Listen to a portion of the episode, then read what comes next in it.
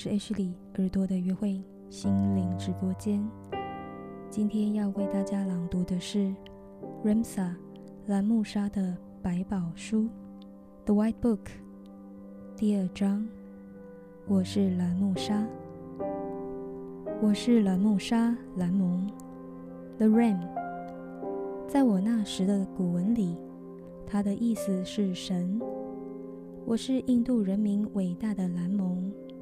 因为我是第一个由男女怀胎所生，超脱了这个凡事升天的人。我不是从任何人那里学会如何升天的，而是从神活在万物之中的一个天生的了解中学会的。我曾是一个充满了仇恨和藐视的人，直到我得以开悟，我一直屠杀、征服。和统治，我是这个层次所知的第一个征服者。我曾踏上一长达六十三年的长征，并攻克了四分之三的已知世界。但我最大的成就是征服了我自己，也就是我本身的存在。当我学会了爱自己。和欣然接受了生命的整体时，我化体成仙，随着风升天飘进了永远。我是在一座叫做印度斯的山的东北面，我的人民面前升天的。我那多于两百万的人民是由拉姆利亚人，由来自爱奥尼亚人，后来叫做马其顿。和从亚特内西亚那个你们叫做亚特兰提斯的地方逃亡出来的部族混合而成。当今印度、西藏、尼泊尔和蒙古南部民众的组成，就溯源于我的人民的血统。我在这一层次只活过一世。按照你的了解。那是在三万五千年以前，我出生于无知和绝望下的不幸民族。他们是从一片叫做拉姆利亚的土地移居到欧奈贫民区的流浪者。欧奈是亚特内西亚南半球最大的港口城市。我是在地球的大陆分裂。大水吞没他的土地之前的最后几百年间，来到亚特内西亚的。那时，亚特内西亚是一个具有卓越的智力和对科学有绝佳理解才能的文明世界。他们的科学甚至比你们当今的科学社会所具备的更为先进，因为亚特内西亚人。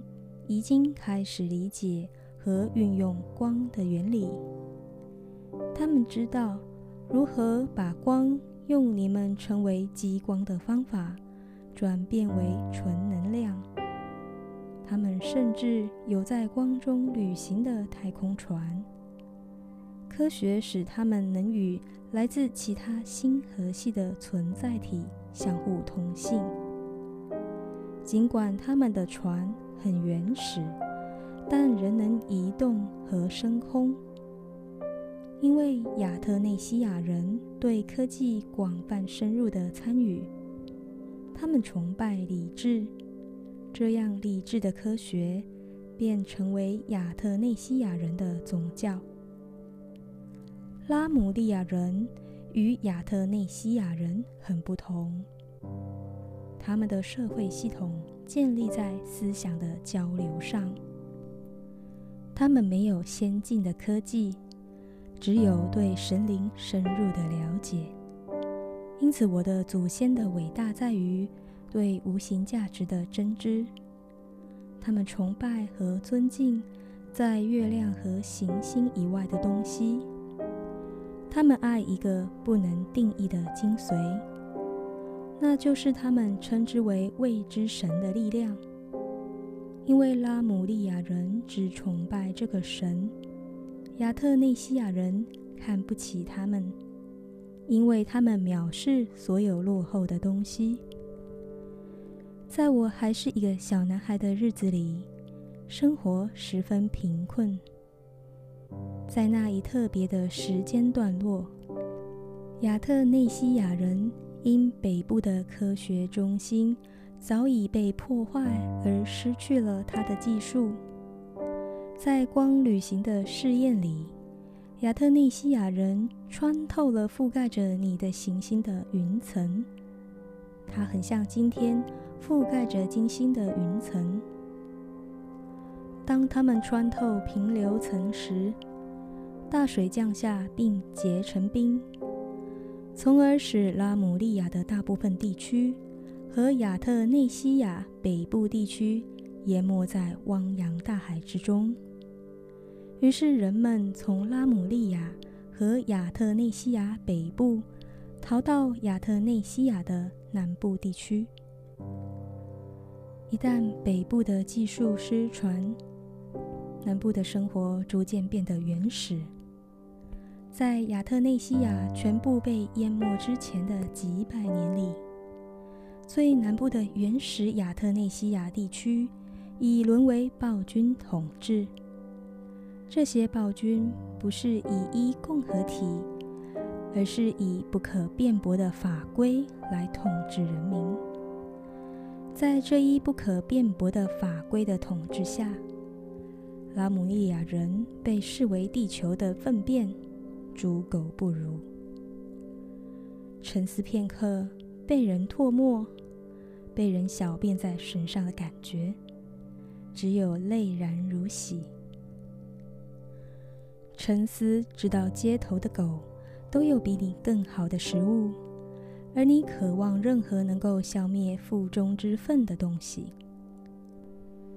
在欧奈的街头，到处可见儿童被残暴及妇女被殴打和强奸，也到处可见亚特内西亚人走过一个饥饿的拉姆利亚人身边时，用洒着茉莉或玫瑰水的精致手帕捂着鼻子，因为。我们被视为臭气熏天和令人作呕的东西，因为没从科学上理解像气和光那样的东西，所以我们被看作是缺心少魂没脑的空壳。因为没有一个理智的嗜好，我们沦为耕田的奴隶。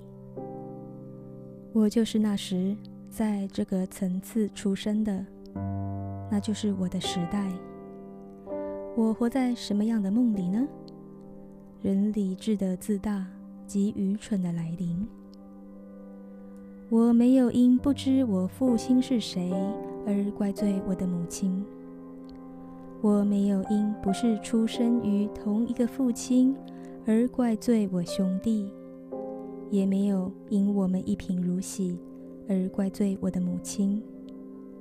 还是一个小男孩时，我就眼看着我母亲被抓到街上，她的温柔也被夺走。我母亲被占有后，我看着她肚子里的胎儿渐渐长大。我知道她是谁的。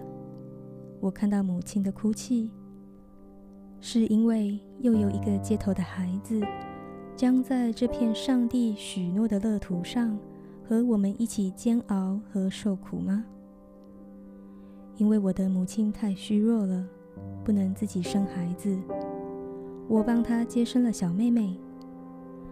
我的双脚很灵，在街头讨饭、捕杀狗和野禽，晚上从地主那里偷些谷物，用来喂我妈。她在哺育我的小妹妹。我没有因为爱母的死而怪罪我的小妹妹。这个小家伙把我母亲的所有体力都吸光了。我妹妹开始泻肚子而消化不良，最后她也气尽离开了。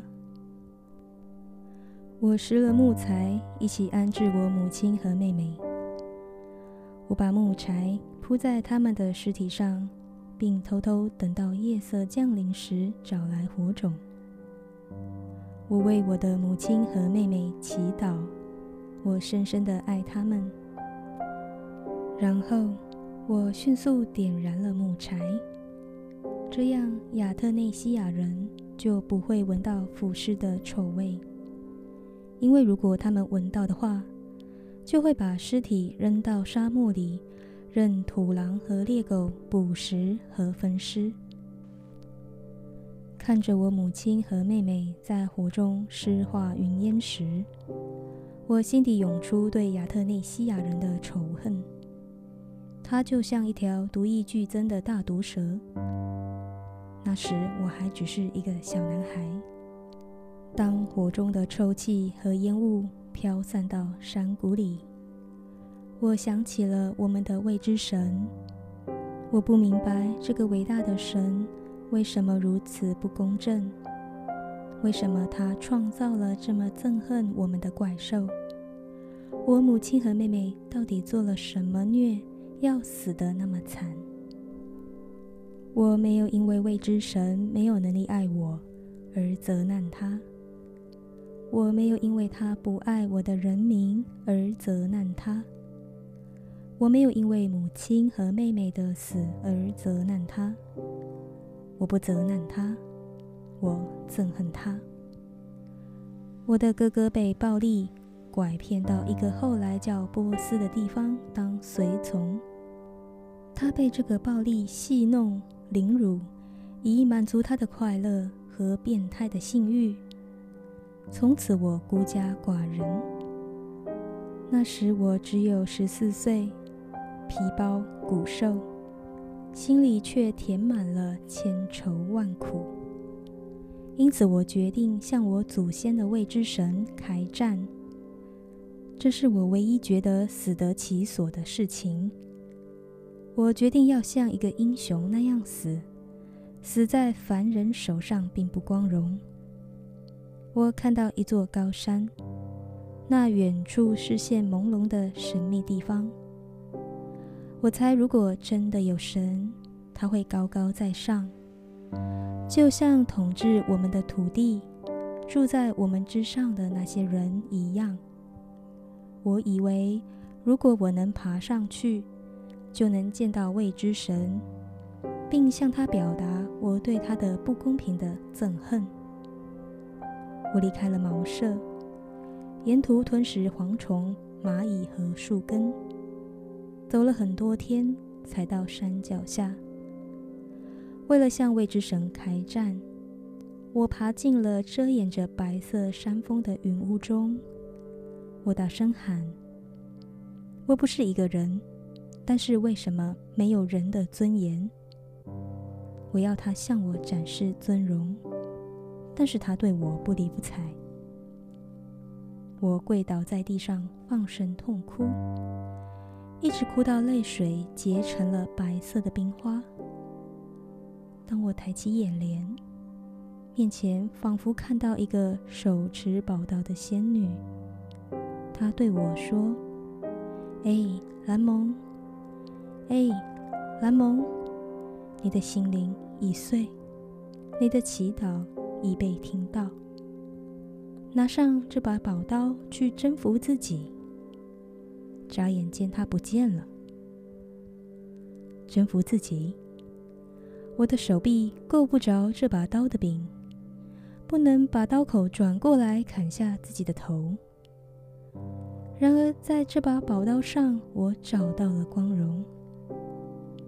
面对冰天雪地的我，不再发抖。反而感到温暖。一回头，我看到在我洒泪之处，冒出了一朵芳香艳丽的小花时。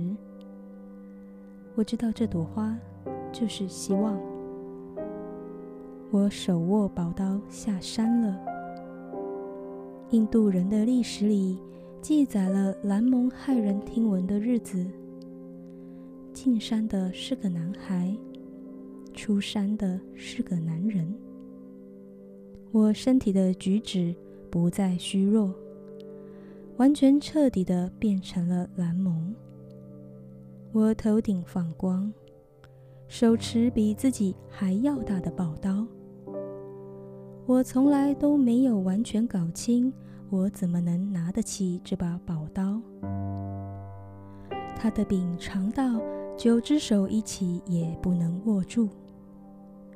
有时候我觉得我对那些存在的了解很迟钝。我从山里返回欧奈城，一个老婆婆站在城外田野的远处，用手遮住光，目视我走近。不久，所有人都停下他们手里的活，马车停了。驴子尖叫，突然间，一切都肃静下来。人们跑过来看着我，他们一定被我的样子说服了。所有人都拿起他们简陋的工具，跟我进城了。我要求亚特内西亚人开仓祭瓶时，他们把唾沫啐到我的眼睛上，因此。我们摧毁了欧奈。亚特内西亚人不懂得打仗，对这些毫无准备，因此我们轻而易举地攻克了他们。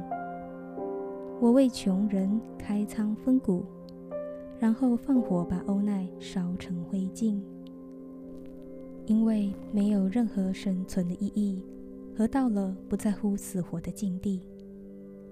我想也没想过，我不能那么做。火灭人亡了，但我的心还在痛，恨仍未消。因此，我离开人群，躲进山。但是其他人不理会我的咒骂，和我向他们扔石头、啐唾沫，不顾一切地跟着我。他们带着自己的耕作农具，用布裹着粮食和赶着羊群，叫着“蓝蒙”。蓝蒙，蓝蒙，蓝蒙！我对他们大叫，让他们离开我回家去。但他们仍然跟着我。他们已经没家了，我成了他们的家。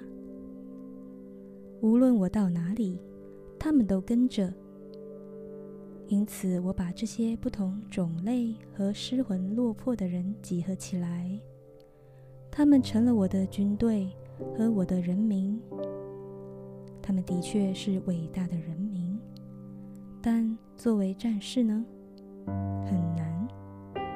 但从此，蓝蒙伟大的队伍形成了。最初，他有近一万人。从那时起，我变成了一个冲动和藐视暴政的野蛮人。我憎恨敌人，并豁出命来打仗。我没有很多人对死的恐惧，我视死如归。我不知道怕，只知道恨。指挥官一定疯了，才会一马当先，只身在前。一个会这样做的人，一定充满了仇恨的力量。如果能倒在最显赫的敌人刀下，将是一个壮观的场面。它只会使我成为英雄，因此我挑最难对付的敌手来消灭我。但是当恐惧消除之时，胜利就在眼前。就这样，我成为一个伟大的征服者。在我之前，从来没有征服者，只有暴君。我创造了战争。我是这个层次所知的第一个征服者。在我之前，没有对亚特内西亚人傲慢的反抗，没有。我创造了他。愤怒、造反及成为自己心目中高尚和光荣的愿望，使我成为一个伟大的存在体。你知道什么是英雄吗？我就是真正的英雄。英雄拯救生命和终止人生的错误，但不清楚在这么做的同时，他又创造了另一个错误。我想去除一切形式的暴政。我心想事成，但我恰恰变成我最藐视的东西。此后，我一直竭力毁灭暴政，并令我的肤色更受尊敬。我们围攻和战斗的地方，所经之地和所有被解放了的人，一个接一个的入伍。我的军队日益强大，形成了蓝蒙和他军队的伟大传奇。我曾是一个蠢材，一个野蛮人。一个小丑，一个为野蛮喝彩的无知存在体。在十年的远征中，我四处烧毁和向无辜开战，直到我被一把大剑刺穿。如果他们把剑留在我身上，也许可以免我一死；但他们把剑拔出来，以确定我会流血致死。眼见生命之河从我身上流走，猩红的血流成河，在原本看上去洁白无瑕的大理石地找到了一条裂缝。当我躺在冰冷的大理石地板上，眼看着鲜血从我生命中涌出时，一个声音响起，他对我说：“站起来。”他说：“站起来。”我抬起头，用力放在手掌上，然后用膝盖撑住自己。我扬起脸，昂起头，保持平衡，拉起左脚站稳，然后一只手放在膝盖上，另一只手用拳头顶住伤口，竭尽全力。站了起来，我站在那里，血从我的嘴角和指缝里涌出，经双脚往下流。此刻刺中我的人已深信我是死不了的，并逃走了。我的士兵围城，把它烧成一片平地。我永远不会忘记那个令我站起来。和把我从死亡中拯救出来的声音，在后来的岁月里，我一直渴望找到那个声音的面容。我被带到远征中的女兵院里被照顾，我不得不忍受敷在胸口上秃鹰油脂制的臭膏药。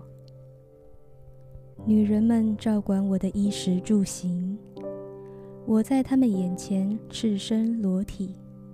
甚至要在他们面前大小便，这是最令我难堪的经历。至今，我仍觉得治好我的不是秃鹰油脂，而是它令人作呕的臭味保住了我的性命。在我治愈期间，为了求生，我的傲慢和愤怒消失了。在我从惨痛的创伤中复原而无所事事期间。我开始沉思身边的一切。一天，我看着一个老婆婆过世，她紧握着为早已去世的儿子织的粗亚麻布，眼看她在正午的阳光下离去，生命在她窒息、哭泣、抽动的身体中衰落。我看着这老婆婆在白日下枯萎。张着嘴，露出惊恐的表情，目光变得焦灼呆滞，不再接受光线。除了微风轻柔他的发丝外，一切都纹丝不动。我想着那对母子和他们伟大的才智，然后我回头望着那个永不消失的太阳。这个老婆婆还是一个婴儿时，第一次睁开眼睛，从她茅舍屋顶的裂缝中看到的，和她在死前最后一眼看到的，竟然是同一个太阳。我再次望着她，你知道吗？她已经不记得她的死亡了。我一边望着太阳，我们一边把这个老婆婆埋在河边的一棵大白杨树下。那天傍晚，夕阳落山时，我诅咒它。我看到它落到山木之上，像颗炯炯发光、中间有颗猩红眼睛的高贵宝石。我望着已被薄雾遮掩的紫色山脉、山谷，太阳光束把一切涂上了金色，梦幻一般的美丽。那曾是淡蓝的云朵，染上猩红、火玫瑰和粉红的色彩，栩栩如生。当夕阳隐退到山后，我依旧瞭望着这了不起的光景。此刻朦胧的山势，就像穿透地平线的锯齿那样，直到最后。那道美丽的光芒引入最后一座山后，我听见一只夜鸟儿的鸣叫，划破夜空。只见在渐黑的天空里，苍白的天空逐渐变圆。微风吹乱了我的发丝，吹干了我的泪水。它令我从心底感到厌恶。我是一个勇士。我能在片刻一刀把人劈成两半。我斩过、劈过、杀过，闻过血腥，烧杀过人。但是为什么我要这么做呢？太阳依然在它的壮丽中落山，鸟儿还是在夜里啼叫，月亮无视着一切，照旧升起。那时，我开始默想未知神，这个我唯一想真正了解的事物，仿佛是那么威严，那么神秘和那么遥远。人是什么？他到底是什么？为什么他不像太阳那么伟大？为什么这个老婆婆不能活下去？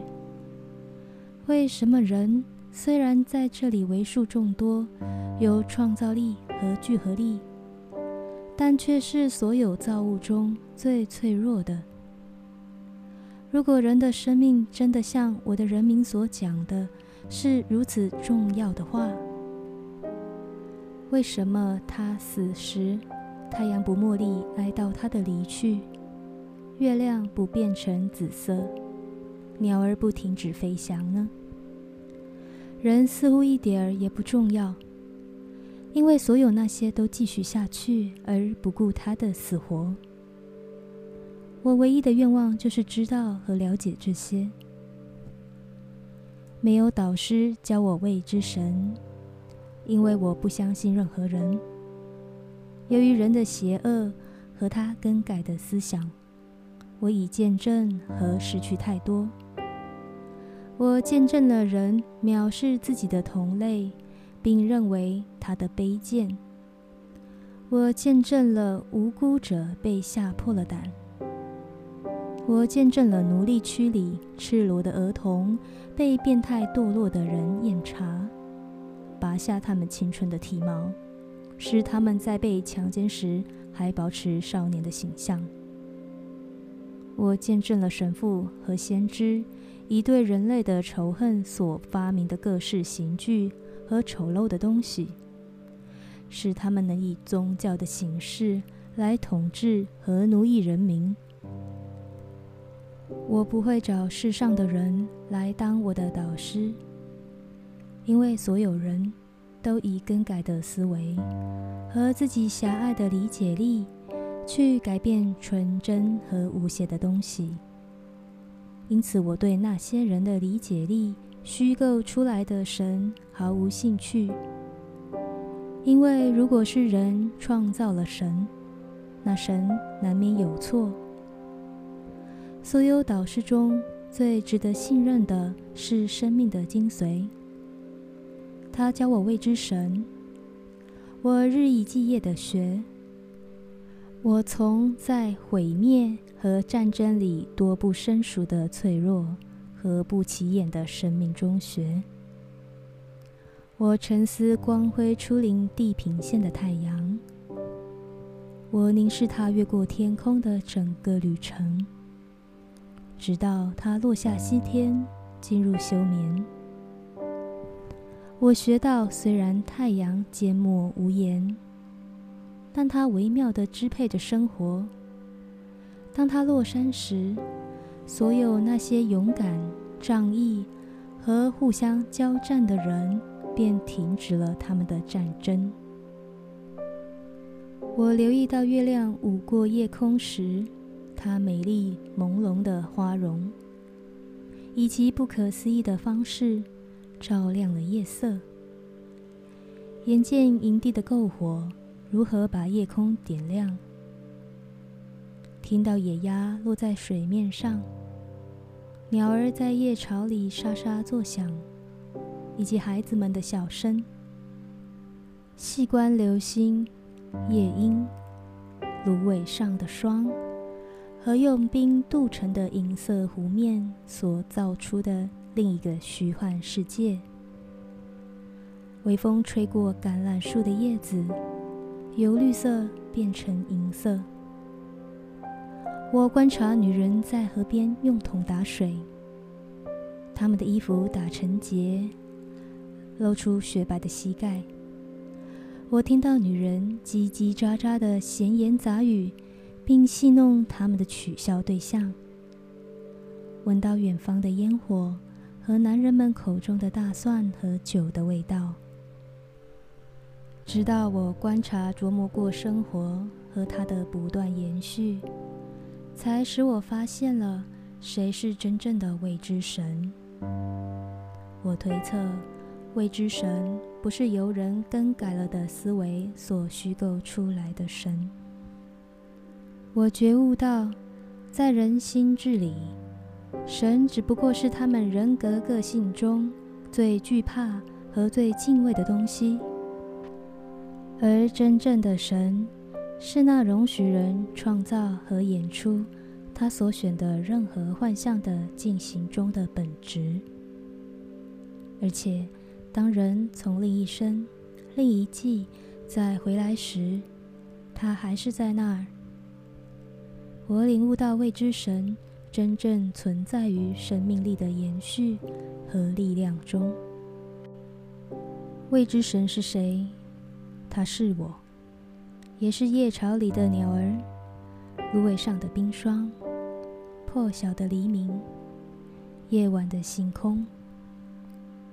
他是太阳和月亮，孩子的笑声，雪白的膝盖和奔流的河水。是大蒜、皮革和黄铜的气味。虽然它每时每刻都在我面前，但我用了很长时间才掌握这一了解。未知神不是远在天边，而是近在眼前。以这一新结论，我开始欣然接受生命，宝贵和珍视它。并找到生命的意义。人生比战争的流血、死亡和恶臭要多得多。生命远远超出了我们对它的领会。透过这个领悟，在之后的岁月里，我了解到，人是一切中最伟大的。人死时，太阳继续前进的唯一理由是。太阳从来都不知道什么是死，它只知道存在。在深思熟虑未知神是谁和他到底是什么之后，我不想凋谢而死亡，像那个老婆婆一样的凋谢而死掉。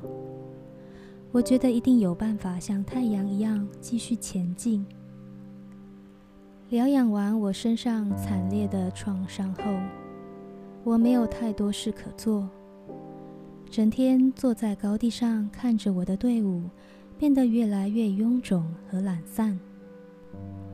一天，我向地平线上那还未屠宰的山岳山谷魅影般模糊的轮廓望去。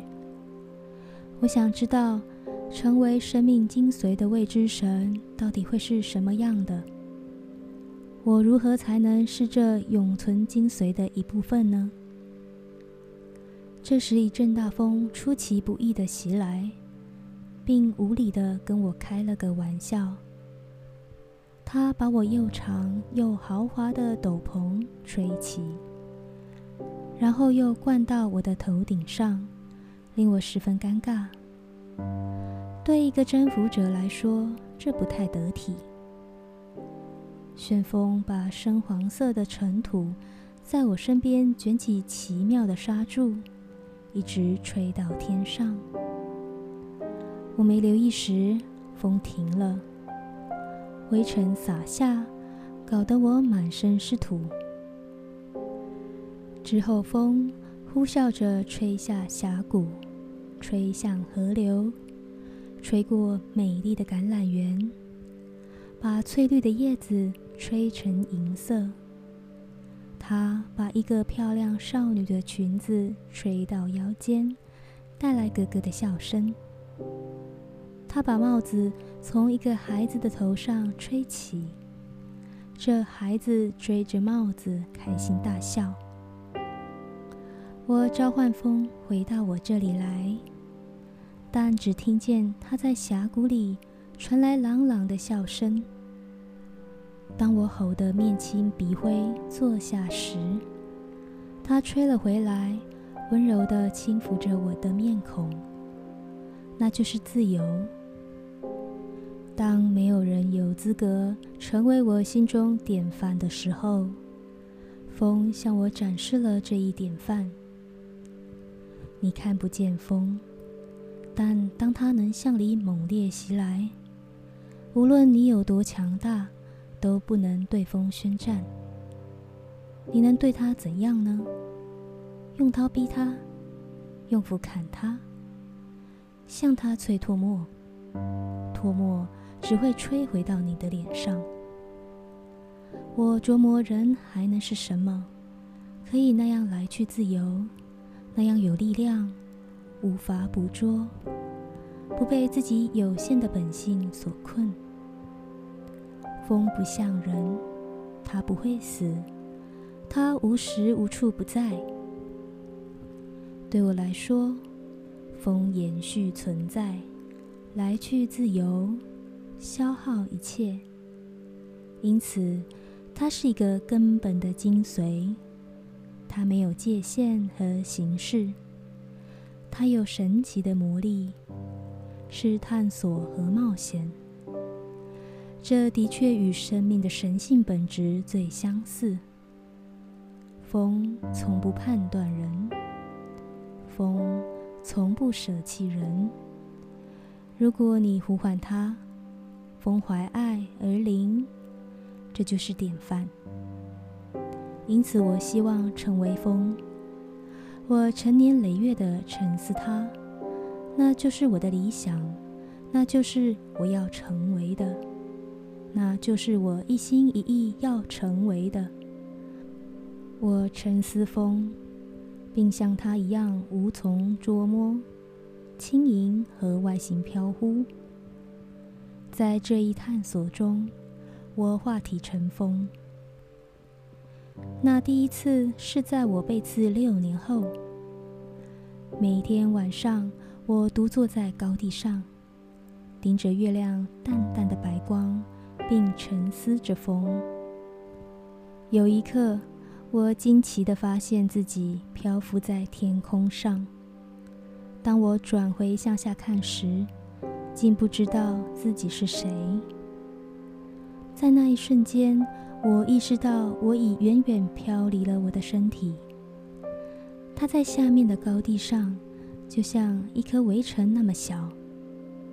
当我向下望着我的身体时，有点害怕。那是我被刺后第一次感到害怕。这种不安把我带回了身体。我睁开眼睛，为自己离开了肉体的禁闭，到了别处体会，出了一身的冷汗。我万分雀跃，因为我深信自己变成了风。我飞身落地，并歌颂和赞美神，这个泉源，这个力量，这个起因，这个风。我永远不会忘记，当我化为风时，那个生命的了不起时刻，它的优雅、美丽和丰富。我推断自己可以化为风的原因是，我下定决心成为自己的理念。和在思维中总是清晰的保持这个理念的意向。第二天傍晚，我去到自己独居活动的地方，兴高采烈的沉思风。我变成了无。我一而再，再而三的试。我知道这些经历不单单是我的想象。我见过一个不同的视野。我像空中的一只鸽子或老鹰，从天上俯视下面那个可怜的自己。我别无他欲，别无他求，没有别的，只有一个念头，得到那种解脱。但是无论多拼命的挣扎，为此流了多少汗。和之后下了多少诅咒，我仍在原地不动。我留下了，比之前更重。请注意，因为我变得能更留意得到我有多沉重。但我从未忽略自己的理念，也从没忘记过我第一次向下看到自己可怜的身体那一刻的感受。打第一次事件算起，我花了很长时间。以你们的时间算是两年，才再次化体为风。这次不是在沉思风的过程里，而是在一个熟睡中。我歌颂这个泉源：太阳、生命、深黄色的尘土、月亮、星星。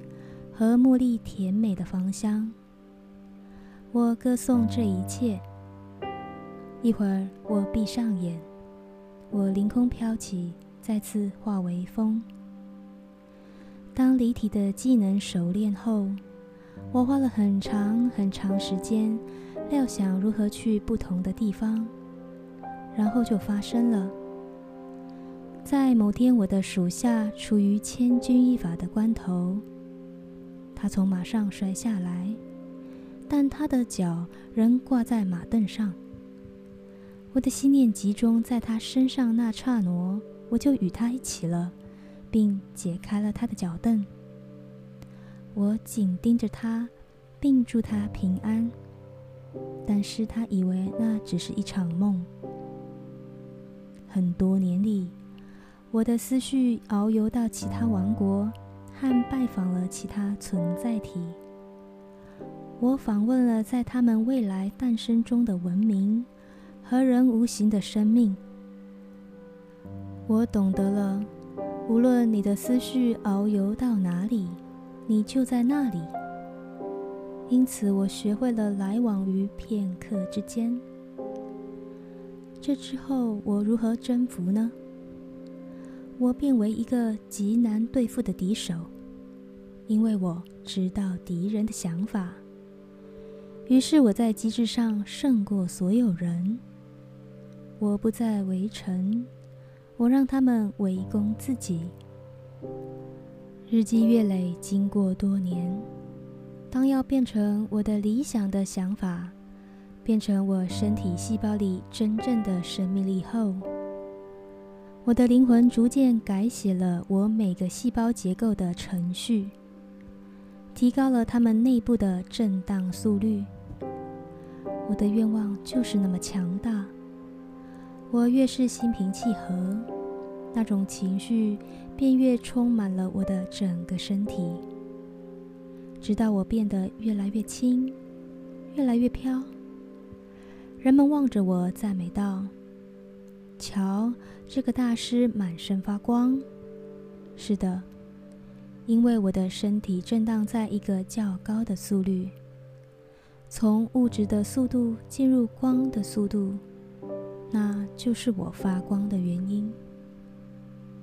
过了一段时间后，我的身体在月光下变得越来越模糊。一个夜晚。我现行在月亮里，我不只是在思绪里遨游，而是能提升自己身体的震荡频率，带着我的整个身体进入光。我欢天喜地，因为这是前所未闻的。但我仍恢复原形，只为考验自己是否能再做到。而我也再三的办到。直到我最后的升天，我一共做了六十三次。它变成了一个期待，就像呼吸对你一样。当我化为风时，我领悟到自己曾是如此渺小，而世界的元素是如此的自由。当我化为风时，我变成无形的力量，它是震动的光，不可分割。我可以自由地穿越山谷，飘过海洋和地面，而无影无踪。像风那样，我可以把树叶由翠绿变银，令摇都摇不动的大树连根拔起，进入婴儿的肺腑。来到情人的嘴里，然后回到云端，把它们推开。当我化为风时，我达到了一个活动力量的顶点，不可驯服，一个完全自由与野性的韵律，没有重量，不可测量，更不受时间的限制。当我化为风。才知道对自己无知的人是何等的渺小和无助。可是当他扩展自己的知识时，可以变得何等伟大。我学到，无论人沉思什么，只要他沉思足够长时间，他就会变成他的意愿。如果人足够长时间的对自己说，他是命苦的、卑贱的和无能的，他就会相信他，并成为他。如果他自称为风的主宰，他将变成风的主宰，正像我化为风的主宰一样。如果他自称为神，他将变为神。学会这些后。我开始把未知神是所有生命的泉源的知识交给我所爱的兄弟们。有一天，那时我已是一个饱经风霜的老人，完成了一生的事业。我启程穿过印度，来到一个叫做印度斯山的山边。我与我所有的人民一起进行了一百二十天的亲密会谈。我鼓励他们了解这个真理：他们神性向导的来源不是我或任何其他人，而是缔造了我们大家的神。为了使他们相信，也使他们惊讶，我在他们面前完美的漂浮起来。女人们尖叫并惊呆了，士兵们惊愕地放下手中的刀剑。我向在场的人告别，并叮嘱他们去学我所学的，以他们自己的方法成为我所成为的。透过学习如何领会那些比人更强而更有力、更有才智的生命元素。那些就在人身旁和平共处，并且无视人存在的元素。我找到了未知神。如果你问别人，我该是什么样子？我该相信什么？我该如何生活？如果你这样做，你将会死。这是真的。去问风吧，风啊，请给我知识，使我解放，让我知道。它将把你从橄榄绿吹成银白色，并带你进入峡谷的虚空，与你一起无拘无束的尽情欢笑。我最大的幸运是有生命精髓的教导。太阳从未诅咒过我，月亮也从未管教过我。这些精髓从未向我反映过失败。那冰霜和露珠，青草的芬芳，飞来飞去的昆虫，对天高歌的夜莺，它们永远可靠。其精髓朴素，在他们的质朴和始终如一里，美妙的是，他们无所求于我。太阳没有低头对我说：“蓝木沙，你必须崇拜我，才能明白我。”月亮没有低头说：“蓝木沙，醒醒，是看看我花容的时候了。”无论何时，我望上去，他们总是在那里。我从这些持续、从不表示看法的东西那里学习。这些，如果你把心智放上去，就很容易理解的事物。因此，我不受那些个带着虚伪、教条化和迷信的人他们的更改思维的摆布。也不掌握在你必须试着去满足的那些多面神的手中。那就是为什么我在这个层次生活一世，就容易的学到了大多数人尚未理解的东西，因为他们在凡人的了解中寻找神，他们在政府的法律中寻找神。在教堂的教规中寻找神，在历史里寻找神，但他们还没去问历史是谁写的，或它被记录下来的原因。人们竟根据那些经过一世又一世又一世的证明，那些本身就是个失败的东西，来作为他的信仰。他的了解，他的思维过程，他的生命的基础。但是，被自己的更改思维绊倒，被自己的自大禁锢的人们，仍继续坚持那只会通向死亡的虚伪。我是在化体升天后，才了解了所有我想了解的事物。因为我走出了血肉之躯的命运，进入到思想的流动中，如此，我不受任何东西所束缚。由此，我知道人真正的精髓是神。在我升天之前，我并不知道有灵魂这东西，也不了解化体升天的机理。我只知道，我对做过的一切心平气和，对自己心平气和。我不再是一个无知和野蛮的好战者，我不再紧张和工作过度。我欣然地接受人生，日以继夜地瞭望空中的奇观，那就是我的生活。在把自己与伟大和庄严的东西比较中，我学会了爱自己。在领会所有我的了解并专注它于自身时，我的人生变得充实。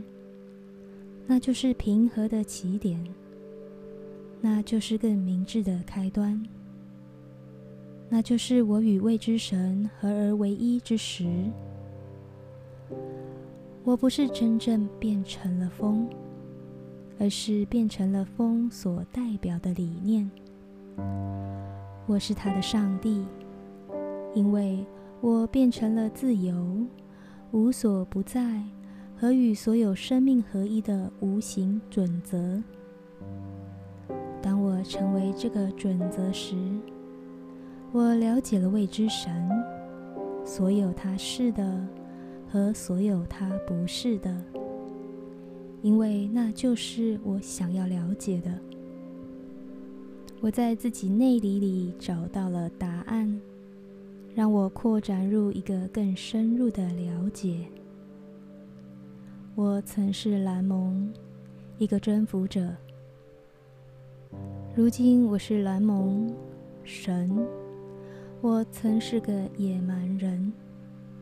透过最质朴，但又是最深奥的事物，变成为神。